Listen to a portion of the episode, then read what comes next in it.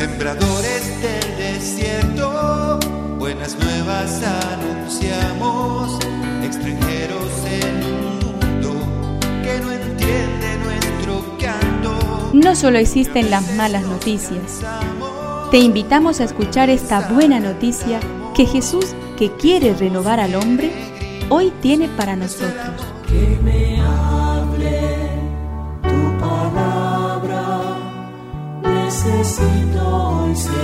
de tu alimento.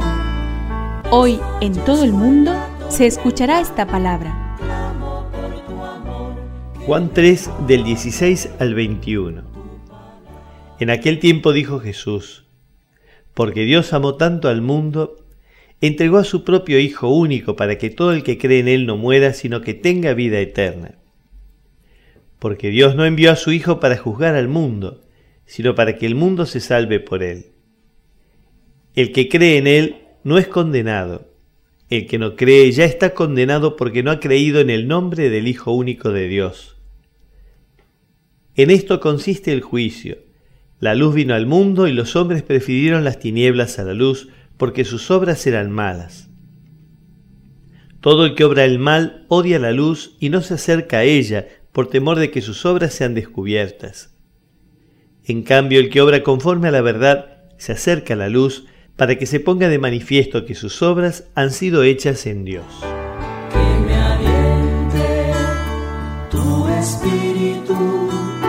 Necesito que me llenes de valor. El amor de Dios es increíble. Nunca lo podemos imaginar. El evangelista Juan nos recuerda algo admirable que debería despertar nuestro agradecimiento y también la alabanza. Tanto ha amado Dios al mundo que nos ha dado a su Hijo único.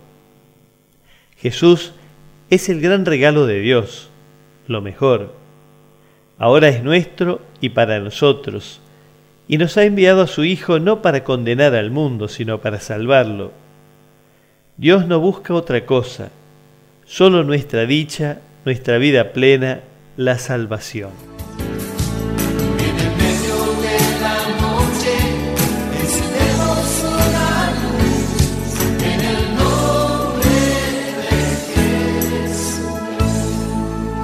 Es una contribución de la parroquia catedral para este tiempo en que Dios quiere renovar a su pueblo.